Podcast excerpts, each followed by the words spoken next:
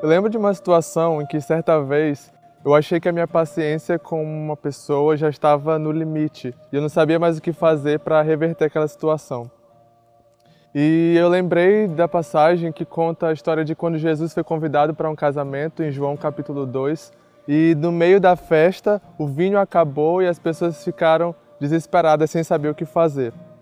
E eu tenho certeza que você já deve ter passado por uma situação parecida, em que talvez a sua paciência já está no limite ou suas forças já estão esgotadas em algo que você tem tentado fazer e não tem dado certo e você não sabe mais qual, qual o próximo passo você tem que dar. E naquele dia eu senti o Espírito Santo ministrando é, ao meu coração por meio da, daquela história.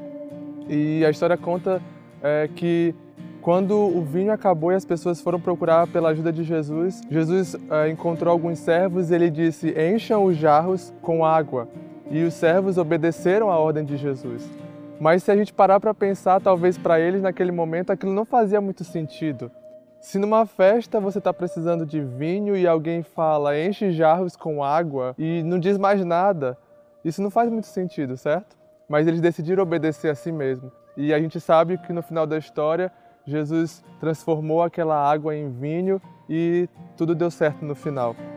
E assim como eu naquele dia estava passando por aquela dificuldade para amar, para ser paciente com uma pessoa e eu entendi que o Espírito Santo estava me dizendo: usa o que você tem, usa o pouco que eu já te dei, a pouca paciência que você acha que tem, que, que tem dentro de você, use aquilo para amar aquela pessoa. Talvez ore por ela ou faça, demonstre uma atitude de amor por aquela pessoa.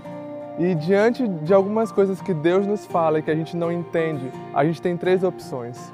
A primeira delas é continuar reclamando, dizendo: ah, ainda não tenho vinho, eu não consigo um emprego novo, eu não consigo lidar com aquele relacionamento, não, nada está dando certo.